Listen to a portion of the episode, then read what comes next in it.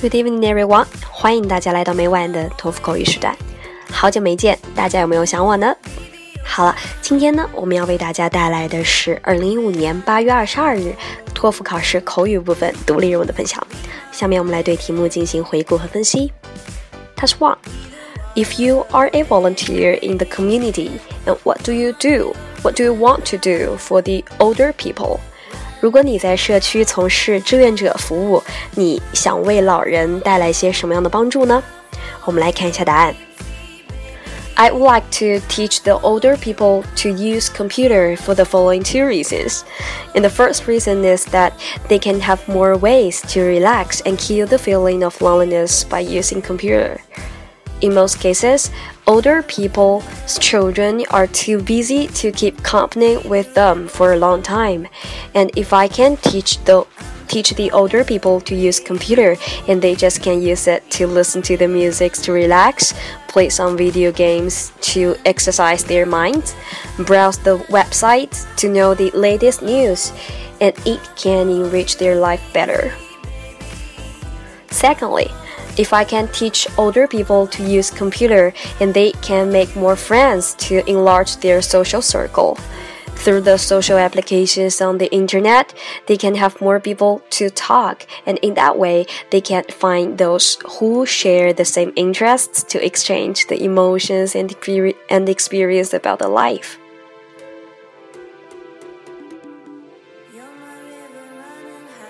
Test 2 when watching films or TV, do you prefer everyone to stay quiet until the end of the show or just to share their ideas during the show?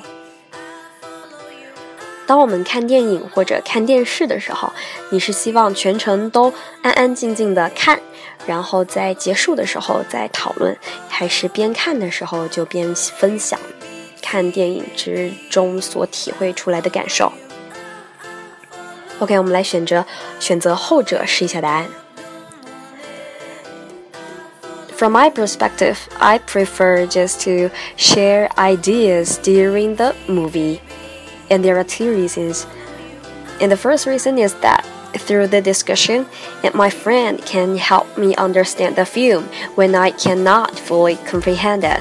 For example, last time I went to cinema with my friends to watch a science film called Lucy, and all the movie is full of the science knowledge, such as this kind of applied mathematics, quantitative physics, and chemical elements.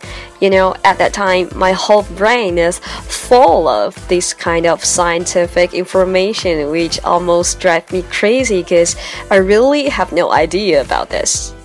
And it is too abstruse and professional to understand. So only with my friends' explanations during the movie, I can get the point and keep following the plot of that kind of movie. And secondly, I think it is a good way to enhance the relationship with my friends because we can share the mood and feeling and emotions of the movie immediately so that we can exchange the happiness and sadness with each other and get closer.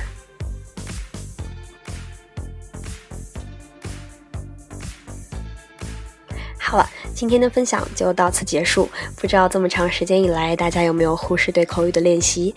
接下来的考试迫在眉睫，希望大家继续练习，不要松懈哦。好了，大家早点休息，晚安。